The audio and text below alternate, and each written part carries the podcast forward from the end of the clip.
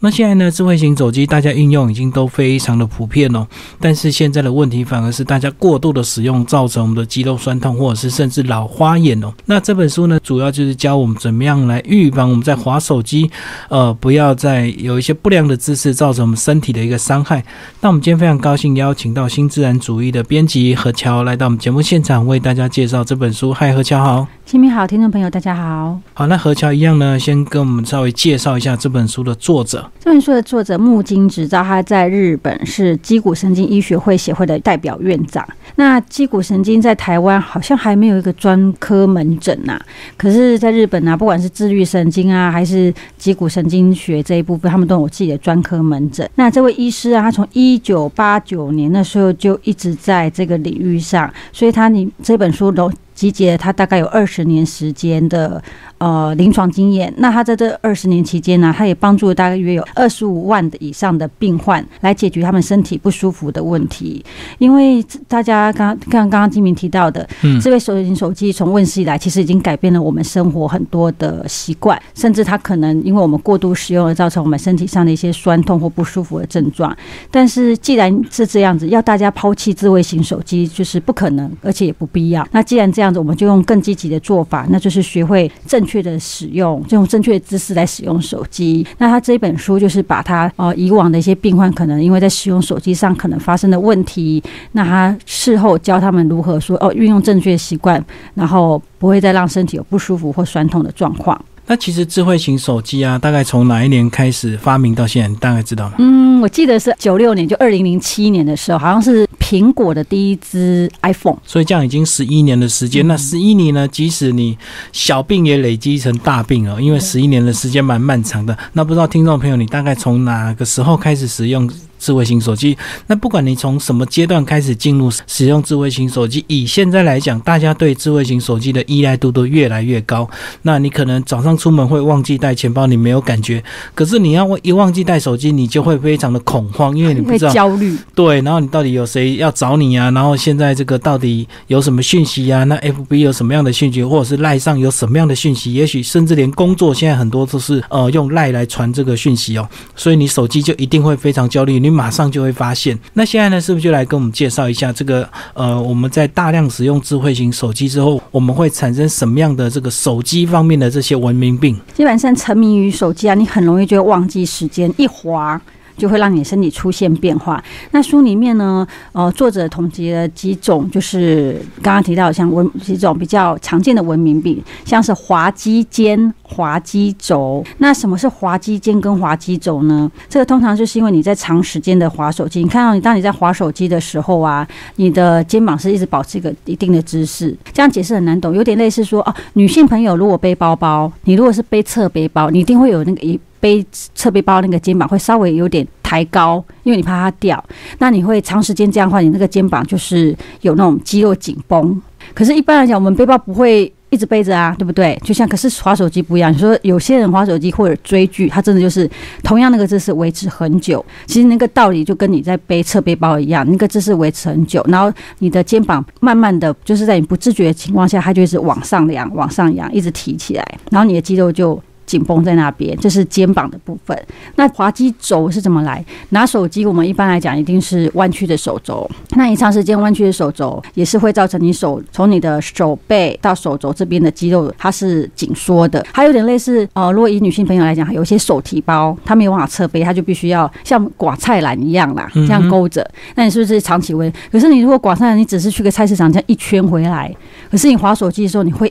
一样，那个手肘弯曲的姿势也是长很长期的，这就是会滑肌轴。那当这些肩膀的问题发生一些功能障碍的时候啊，你可能会出现那种你脱衣服的时候肩膀会痛，或者是你发会发现你的肩膀没有办法再往上提高，你手要往上伸直没有办法提伸直，或者你手要往后也没有办法。当这些不舒服的症状越来越严重的时候，它可能慢慢就变成现在所谓的四十肩、五十肩。其实以前五十肩都是说五十岁以上的要，其实现在大概三四十岁的人就有就是这个状况。所以讲到滑肌肩跟滑肌肘呢，听众朋友，如果你听不太懂这样的一个解释，其实你就可以去想象，就是说你长时间固定一个姿势拿着手机，就自然会造成伤害。比如说，因为你要拿着手机，你的手肘就会盯住，你的肩膀呢也会盯住，因为你要长时间盯着这个荧幕。那因为这个姿势，因为是长时间，就会自然造成伤害。这样子。那如果说，就好像你如果长时间拿着包包，那一样也会这个姿势也会造成伤害。所以主要就是因为。长时间使用的关系，对不对？对，长时间一直维持着一个同样的姿势起，然后就让你当那个部位的神经发生一些功能障碍。因为你可以去想象，你过去怎么可能去做一个运动，或者去做一个姿势维持两三个小时？可是你现在划手机，可能一划就划两三个小时。嗯。对，那另外的话，讲到另外一个就是直颈病。直颈病这个大家可能比较陌生，其实应该这样讲，我们的颈椎其实它是有弧度的，好，它是一个呈现一个 S 型。可是我们现在人因为大部分都是办公室做居多，然后要盯着电脑，你会发现到有啊有，如果你注意看你身边的同事啊，他可能呃一开始刚坐上位置的时候姿势还蛮 OK 的，可是整个上午下下来，你会发现到会一直慢慢的往前移，然后越来越靠近电脑，然后为了要更看清楚电脑里的东西，他甚至会脖子。前倾，那这样子也是一样，就是在维持一个错误的姿势，长久下来以后，它就会变成它脖子的那个颈椎的曲线就慢慢的曲直了。那当当这种直的时候呢，你就会衍生出很多颈部部分的问题，比方说你一样会有肩颈酸痛，然后你会觉得你的颈部好像没有办法转动的很顺畅，可能转右会卡卡的啊，或者是说有头痛、晕眩这类的问题反产生。所以这样子，直颈病来讲，它就呃，也许是手机的关系，也许是使用电脑的关系，就是你坐在这个办公室上维持一定的姿势。那因为呢，你要大量的使用电脑去操作你的工作，所以你会盯着荧幕看，甚至你会有时候，如果你有一点老花的话，你会呃，你的颈部呢还会稍微往前，就会造成你的颈部呢不是一个正常的一个弧度，而是造成盯住的那种直颈，就顾名思义是这样子。对，那另外一个，他就是在睡眠医生提到筋。膜粘连，筋膜粘连，我们这样解释好了。小时候，比方说以前才。如果在上学的时候，是不是常常会在车操场上蹲着，然后听老师先讲完话才起来？你那边蹲久了以后，你突然站起来，是不是觉得哎呀，好像没有办法马上把腿伸直？那个其实就是筋筋膜粘连的一种。可是那个你只要稍微动一动就好了，那是轻微的。可是你想想看，像我们刚刚前面提到的，无论是你手肘长期的弯曲，还是说你的颈部一直维持这样子往前伸直的状态，这些久了以后都会造成你那个地方的局部的筋筋膜粘连。那如果说你没有再去做一些伸展运动的话，那它就会一直累积，一直累积。然后我们如果觉得蹲久了站起来酸，会动一动。可是我们通常看玩具、追玩具，然后看完赖手机什么之类，我们可能手机放了倒头就睡，完全都没有做任何伸展的运动。那这样久了以后啊，那些覆盖在肌肉上面的筋膜就会跟其他的筋膜一起粘住，然后导致你的肌肉跟筋膜都没有办法灵活的运用，甚至你就开始觉得有疼痛的状况产生。所以简单讲，还是一样，这个长时间固定的姿势不动，造成你的。筋膜跟筋膜之间粘在一起，叫筋肌膜粘连，这样子。嗯，然后讲了这四个症状，那到底有没有一些呃舒展的运动？除了说我们尽量要避免长时间固定一个姿势使用手机之外，那有没有呃书中应该也有介绍一些呃能够舒展的一些运动，对不对？对比方说，我们应该先从我们调整我们自己使用的姿势来讲好了。嗯，像我们如果说在使用手机的时候，哦，一般朋友如果说在家里面，他可能就是坐在沙发上来讲，他可能从他的颈部、肩膀，然后。半窝在沙发上，像马铃薯一样。所以说，从你的颈到肩到你的脊椎，然后到腰椎这一块，其实是很容易受伤，然后会有刚刚提到的呃滑肌肩啊、滑肌肘跟筋筋膜粘连。所以你的姿势一定要就是我们一般常常在规劝大家，就是要抬头挺胸。嗯嗯。那如果说你有有必要一定要在比方说捷运上或站立的时候使用手机，那如何避免滑肌肘呢？就是你要把你的手肘撑在你弯曲的那个手肘之下，撑起它。给他一个点支撑点，就要稍微顶住一下手肘，就对，这样才这样去用手机。对，那如果因为说你想想看，如果你没有这个去顶住你的手肘的话，其实你这样悬空，它支撑的重量其实是很重，因为它必须要支撑这个动作。但是如果有它，你会发现到你的握手机的那一只手其实是很轻松的。嗯，嗯，这是在姿势的部分。好，那刚刚讲到这个怎么改善姿势哦，那改善姿势就能够稍微减缓你这个手机肘以及手筋间的这个问题哦，但是应该还是有更积极的一个做法，对不对？嗯就是我们要用什么样的运动来让我们这个酸痛能够呃舒缓这样。嗯，先介绍就是伸展胸部，它其实是在把你的原本往上提跟往前倾的肩膀做一个伸展。你可以把你的手肘靠在墙上，把手肘靠在墙上，然后手肘慢慢的往后伸，往后伸，你就发现到你的呃肩膀这边的肌肉是慢慢的松开的。就是往后拉，对不对对？，嗯，但这个动作呢，它对于说已经很严重的人来讲，说他建议说还是先经过一下医师咨询，因为也许你已经严重到没有办法做这个。动作，看看医生有没有什么其他建议。但是如果说是我们平常喜欢玩手机，建议你稍微做一下这样的伸展运动。那另外的话，我们刚刚不是提到说，呃，直颈病的状况就是人会一直往前倾，然后会驼背，然后脖子会伸直嘛。所以我们接下来介绍是挺胸凹背。从这个名称就可以听得出来说，既然你是一直凹着身体，所以我们现在就把你挺回来。第一个就是你要把你的头往后仰，往后仰是要注意，因为我们的颈部这边有很多的血流，所以呢，你要以你可以仰的程度，不要说硬要一定要撑到仰到底，你就觉得哎、诶你可以接受我的姿势就好好了。比方说像我这么身边就有真的有直颈病的人，他没有办法完全仰养到底，啊，养到最后它就会痛，所以你就试你的状况。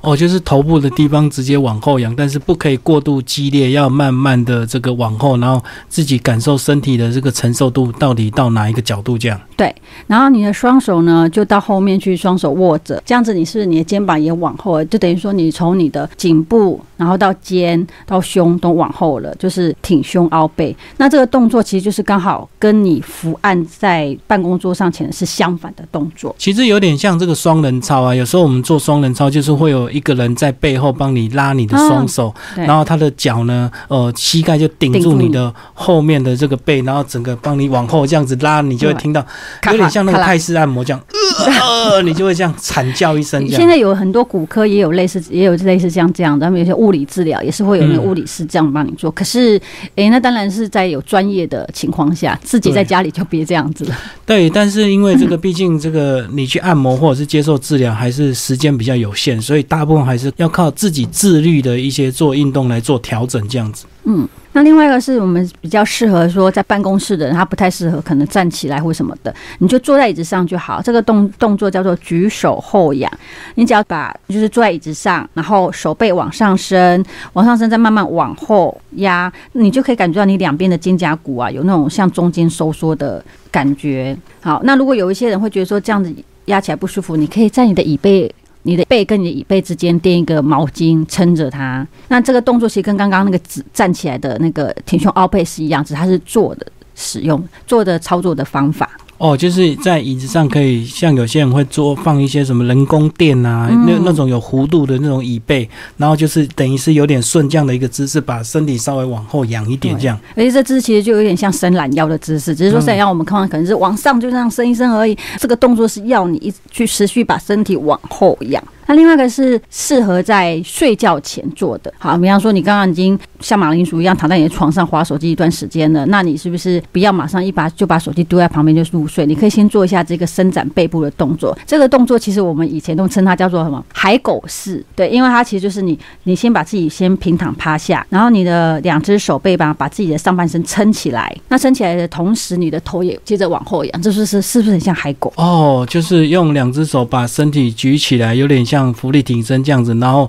整个脖子跟头往后仰。对，但是其实你的下半身就是大概从髋关节开始，一直到你的脚都是平贴在床上的。就上半身对举起来而已。对，嗯，这是在睡前，因为你像我们刚刚不是常常刚刚不是有讲到吗？有些人就是睡的。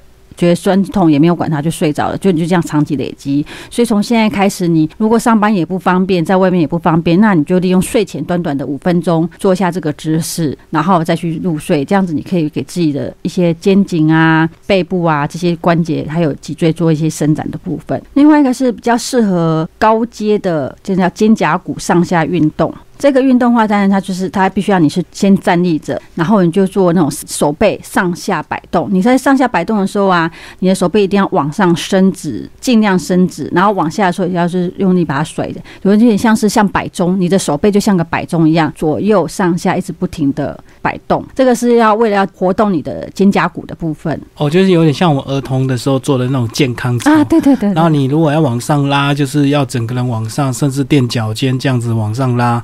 那放下来的时候就稍微哦往下甩，或往左右边这样甩，这样。嗯，是。那我们刚刚讲的那几种啊，滑肌肩、滑肌轴跟滑肌小指。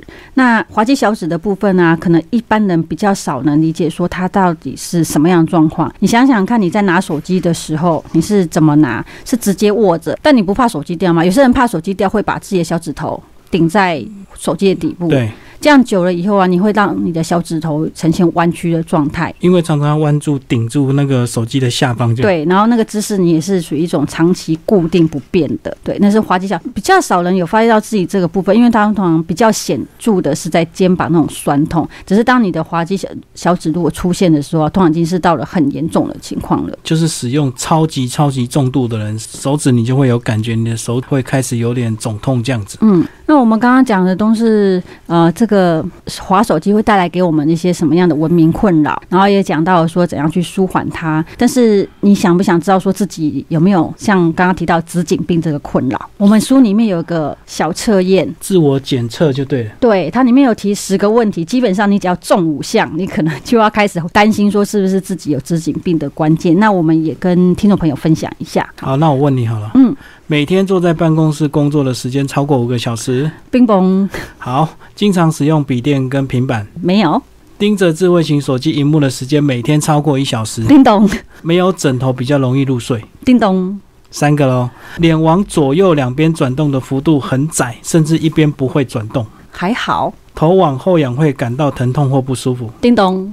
四个。坐着时肩膀跟颈部都会僵硬。叮咚，那就五个，你就已经有直颈肩了。好，后面不用测，啊，后面继续念完哈。要让听众朋友知道啊。疲倦时头会出现被勒紧的疼痛感。不会，驼背轻微，每天走路的时间不超过三十分钟。叮咚，哎，这个真的很难哎。现在的人除非长者吧，不然一般上班族很少会走路超过三十分钟。哎，现在工具那么发达。有啊，现在有很多方式，比如说你不要坐电梯，爬楼梯，或者是公车、捷运提早下一站，没错，强迫自己走路这样子。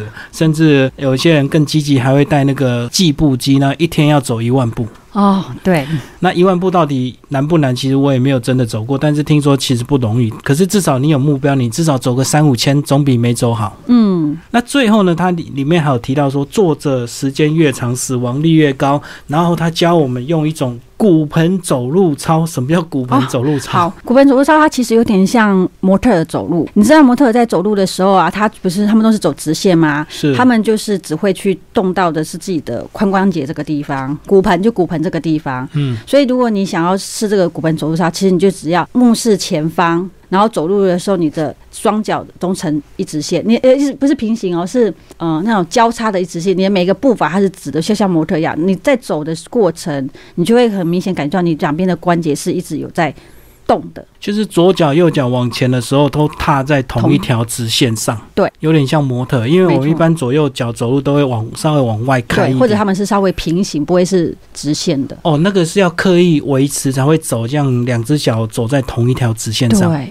没错，所以这样走对我们人体有什么好处？骨盆走路操啊，这样走的话，可以让你的骨盆跟你的肩胛骨是变得是很稳定的。那你正确又持续的这样进行骨盆走路操，你可以活动到你的那个脊椎、骨盆跟肌肉这些，对于你预防腰痛还有肩膀僵硬有用。当然，它也可以改善你血液循环的不足。那它有没有这个适合走的这个时间？它是时间都可以走。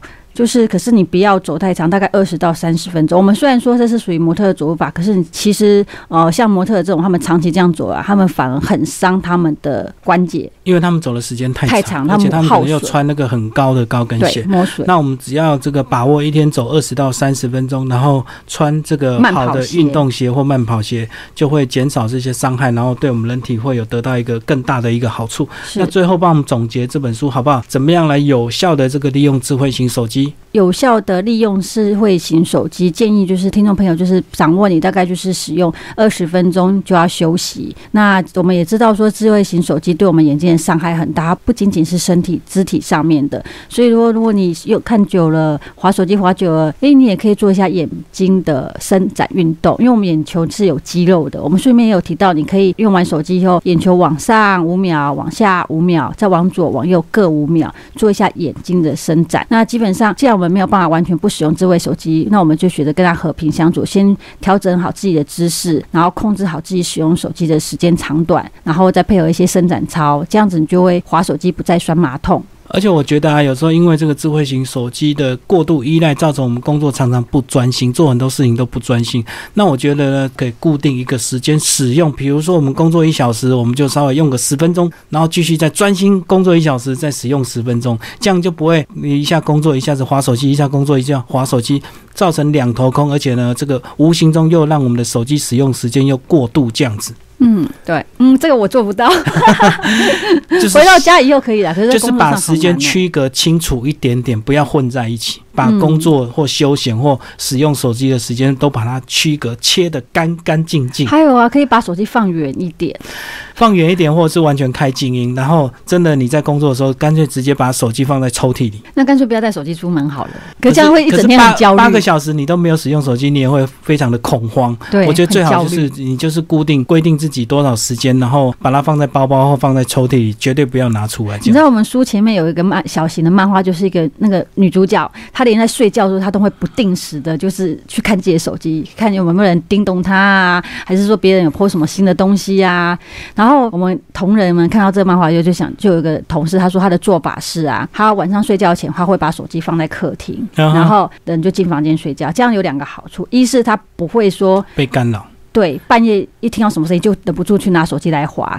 第二是他当他早上起床的时候，因为他的手机就是他的闹钟，他就不会说，哎，把它关了继续睡，他就必须要走到外面去关掉它，所以他这样就不会赖床，因为手机放很远，他就一定要爬起来走到客厅关掉对。，然后人就醒了。而且那个这个手机有时候这个使有些使用人习惯不同，有些人很爱半夜跟人家讲事情，那其实半夜都在睡觉，他自己这边发牢骚。但是如果你忘记关那个提醒的话，就一直叮咚叮咚叮咚。嗯，不仅嗯吵到自己，也吵到家人。对，那我们这个没有办法去呃要求每一个人这个晚上十二点就不要用手机，那唯一呢只好自己去呃养成良好的使用手机的习惯，以免你睡眠中断又被干扰这样子。对，嗯，好，今天非常谢谢我们的新自然主义的编辑何乔为大家介绍《划走机不再酸马桶》这本书呢，是呃日本有名的这个脊骨神经医学会的会长木金直泽他的一个作品。那听众朋友有兴趣可以找这本书来阅读，谢谢。